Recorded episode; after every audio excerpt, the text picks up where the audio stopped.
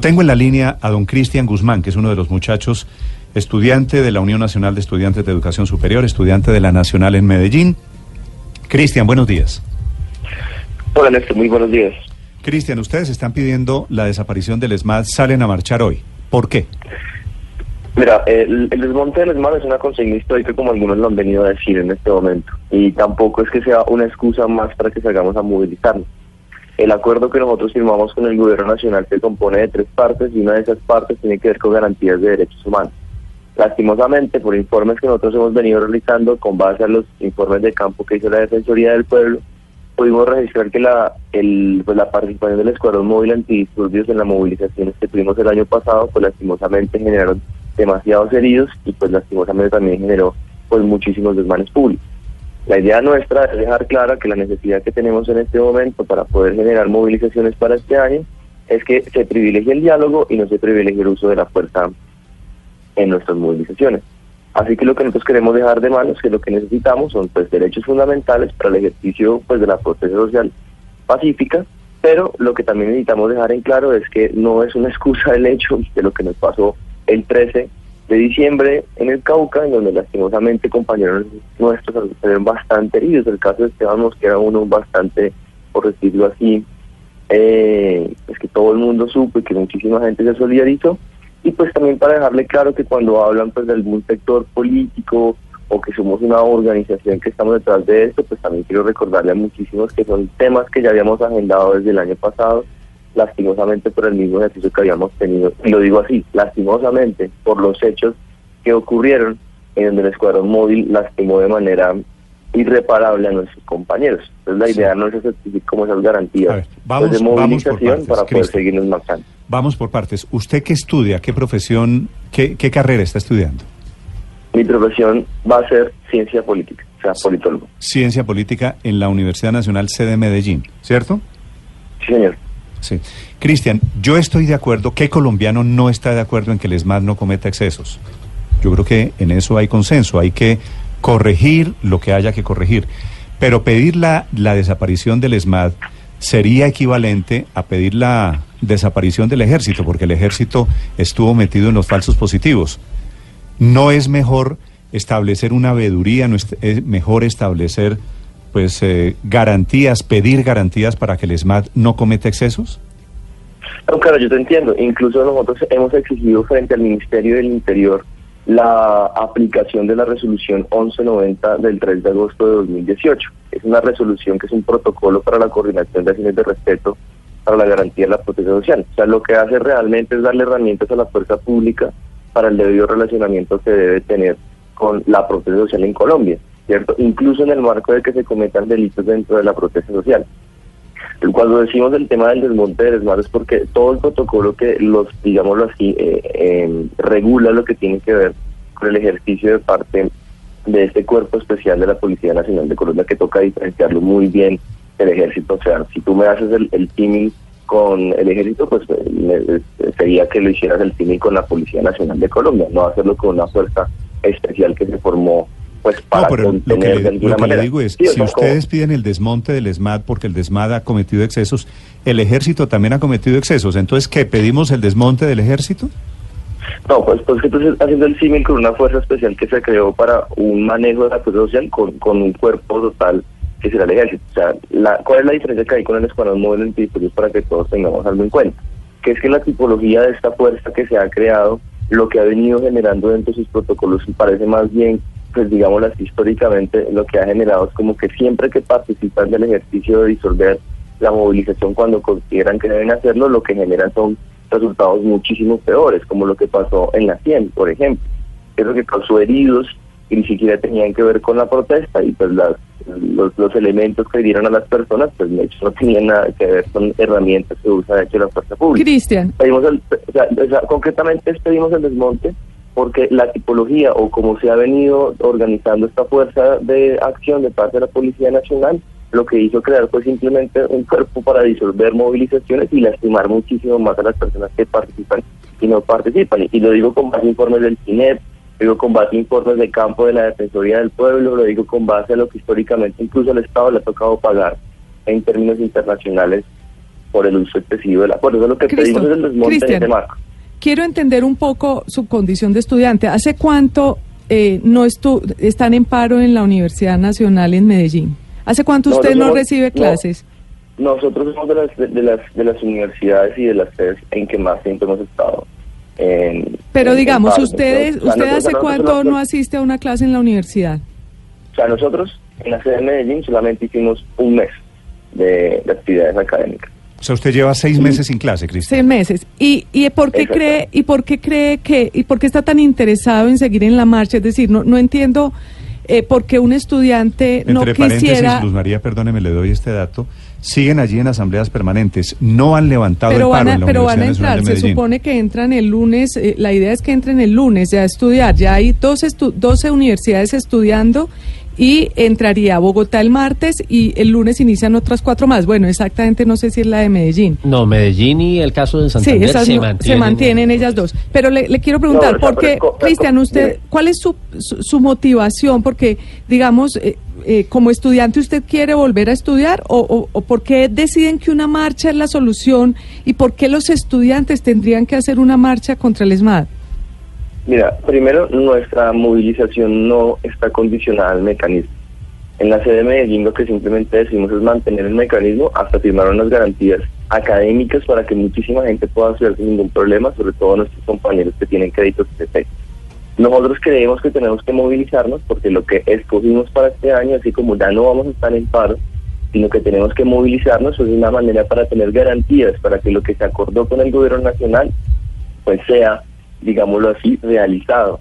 Lastimosamente, si ustedes pueden revisar los acuerdos que se han firmado con el gobierno, muy poco de ellos en otros, con otros actores, pues se ha cumplido. Entonces la idea es movilizarnos, que eso no condiciona el mecanismo. De hecho, muchísimos, por ejemplo, el vicerrector de nuestra sede nos dio la garantía y la posibilidad de tener jornadas para estudiar mejor el acuerdo para que la gente entienda lo que firmamos y la posibilidad de marchar pues estando en clases. Lo que decimos es vamos a tener un ojo en los libros porque claramente queremos volver a la academia, o sea, esto es supremamente importante, ¿cierto? Pero con No, clara- la calle claramente seguir no, claramente no, porque no han, no han vuelto. Mire, Cristian, quiero hacerle, quiero hacerle una, una pregunta, otra comparación, si usted me la permite.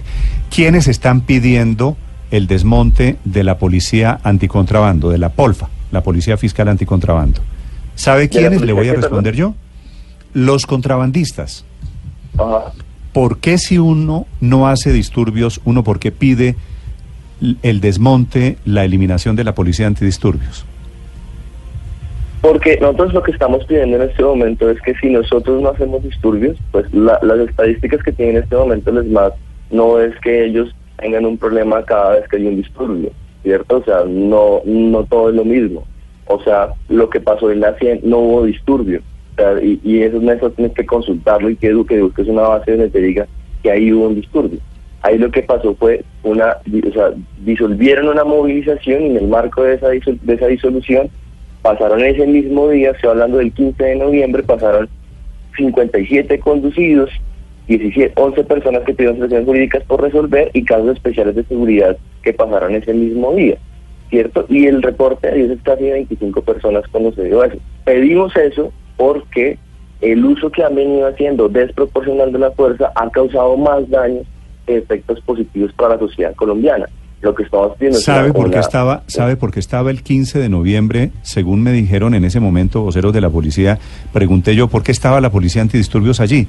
Porque ustedes se tomaron la vía pública, Y otra cosa, Néstor, porque ustedes afectaron la movilidad de muchos colombianos, para eso también es la policía. y el ESMAD, Pues según entiendo, me dicen incluso- Néstor, el ESMAD avisó En la, que en, la, en la resolución 1190 está ese tema, Néstor, está cómo deben ellos aplicar su protocolo cuando se afecta el tema de la movilidad, que ya hay sentencias constitucionales de cómo tiene que desarrollarse ese ejercicio.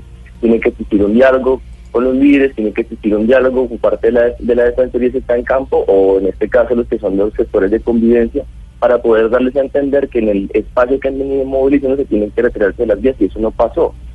Si me hago entender que ellos mismos lo han aceptado, hay un PMU Sí, pero le falta, le decir en su diagnóstico un par de cosas. Esa movilización no tenía permiso. Las, movil- las movilizaciones, las protestas necesitan de un permiso. Esas vías que ustedes efectivamente bloquearon afectaron la vida de muchas personas.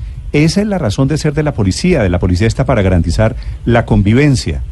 Yo no pido la Sí, pero- policía, yo no pido la, que se acabe la policía antidisturbios, Cristian, porque yo no hago disturbios.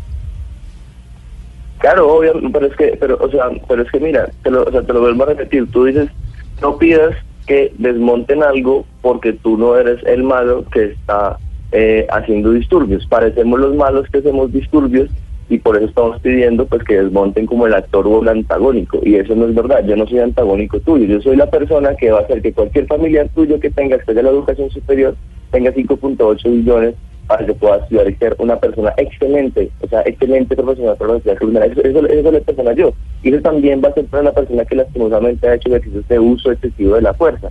Y además, para otro argumento que es muy importante, el protocolo habla también de lo mismo, Néstor. El protocolo habla que cuando no se pide un permiso, entre comillas, porque no eso no condiciona ninguna movilización, hay un manejo específico para eso y es la constitución política, son las leyes de, de lo que está en Colombia. Pues yo, yo lo, lo único que estoy pidiendo como ciudadano y lo que están haciendo como ciudadanos es que si hay una resolución, la apliquemos, para que la sociedad colombiana no tenga que irse hasta el fondo, por decirlo así, de la experiencia más dolida por lo que ha pasado. Tú me pides a mi proporcionalidad, Sí. me pides que no les pida un cuerpo que ha lastimado a mis compañeros como Esteban y a, también a Carlos Lazo y a Danilo en, en el Cauca y lo que ha venido pasando históricamente, pues no pedir su desmonte porque no lo has vivido en esa situación. Y creo que queremos volver a clase, Néstor. O sea, ha sido tan importante para nosotros este acuerdo que simplemente lo que ha pasado con la UIS con otras IES, pues es un tema específico de las regionalidades como ellos han venido teniendo sus situaciones Ok, específicas. ¿cierto? Pero claramente las IES han comenzado a desarrollar una- un manejo completamente distinto porque nos interesa tanto el acuerdo, Sí. porque al fin y al cabo fue lo que nosotros estábamos luchando el año pasado. Cristian no Guzmán es muy estudiante. De la Universidad Nacional, representa a los muchachos que hoy salen a marchar pidiendo, entre otras cosas, el desmonte del ESMAD. 7 de la mañana, 33 minutos. Cristian, sí, Néstor. La última, Wilson. Sí, señor. Eh, yo entiendo, Cristian, que no se puede olvidar el episodio del Cauca y eso tiene que ser investigado y seguramente sancionado.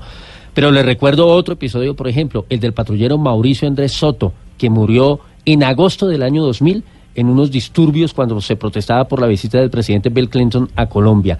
A muy corta distancia le lanzaron a la cabeza una papa bomba. Eso tampoco se puede olvidar. Y él hacía parte de ese grupo que ustedes, digamos, pretenden que se desmonte ahora.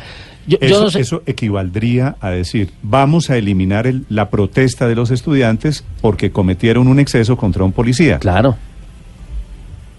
Eh, bueno, que si, si- si no estoy mal, Soto pertenecía a- al cuerpo antimotines, esa fuerza es Por eso. distinta. Y, Eh, y son, son, son, dos, son dos fuerzas distintas, de hecho, lo, del, no, no, del- no. del caso que me están ¿Y hablando. cómo, ¿Y cómo murió ese policía? Ese policía murió por el uso de un objeto eh, no convencional dentro de una protesta social. ¿Quién- ¿Y de dónde salió ese objeto no convencional?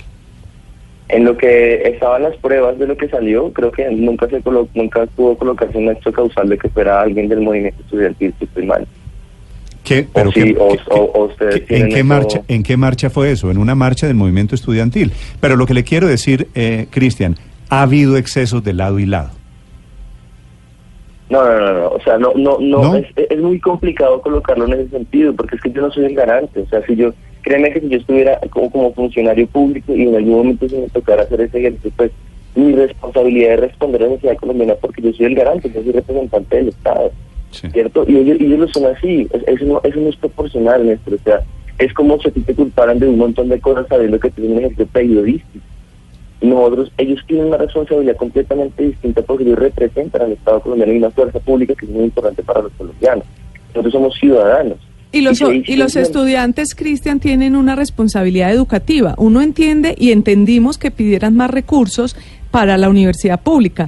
Lo que no nos queda tan claro es por qué van a salir a marchar por el tema del SMAT, porque el día de mañana salen por otro tema y el día de mañana por otro.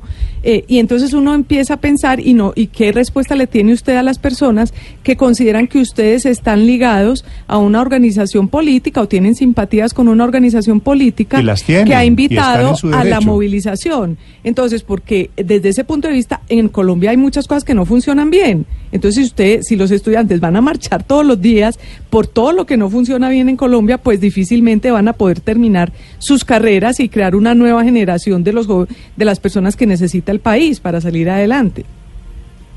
Y, y- y yo entiendo la Qué pena por el discurso. No, no, no, no, tranquila, mire, yo entiendo la preocupación, es lo que mi mamá y mis tías me dicen comúnmente. Y yo creo que lo que uno tiene que responder es, para nosotros las garantías de movilización son, son vitales, es nuestro mecanismo, a fin de cuentas, para poder eh, que los escuchen. Y como este año vamos, es más escoger la movilización que estar en paro en estas universidades, pues es vital tener esas garantías como primer punto. Y segundo, en lo que tiene que ver con la afiliación, en, en lo que pasa, pues algún día esperamos poder llegar a la madurez de que la ciudadanía simplemente se mueva y no colocarles fuerzas oscuras. Aquí no hay fuerzas oscuras. Hay un encuentro que se hizo en Bogotá en que llegamos 5.000 personas de todo el país, voceros y delegados, y gente de todas las CIES, de las 71 unidades públicas del país, más las privadas, y pues decidimos que ese tema era importante y relevante para nosotros. No hay más historia, no hay menos historia detrás de eso, ¿cierto? O sea, es, es el hecho consideramos que es algo transparente para que la gente lo tenga en cuenta. Una pregunta final a propósito de este tema, de la relación con la política. Este grupo que usted representa dentro del movimiento estudiantil, esto, este es eh, UNES, ¿no? Unión Nacional de Estudiantes de Educación Superior. Sí, señor. ¿Este es el petrismo dentro de los estudiantes? Mm, no, de hecho, mira, yo soy vocero, o sea, hay un vocero por cada país, o sea, yo soy el de la Nacional de Medellín. Nosotros nos dividimos en muchos espacios funcionales para poder trabajar en diferentes cosas que nos parecen importantes. Y parte de esos espacios fue, digamos, el sector social, el sector educativo, el sector internacional, la mesa de negociación que todos conocen y uno fue espacios eh, con el Congreso. En el Congreso lo que nosotros hicimos fue hacer audiencias públicas y pues en ese espacio dialogamos con un montón de gente. Por ahí se vio una foto solamente con el senador Gustavo Petro, pero no se vio con todas las que tuvimos que pues dialogar que fue sí, por eso, por eso le pregunto que, es una fotografía. ¿Esa fotografía fue de cuándo? ¿La semana pasada?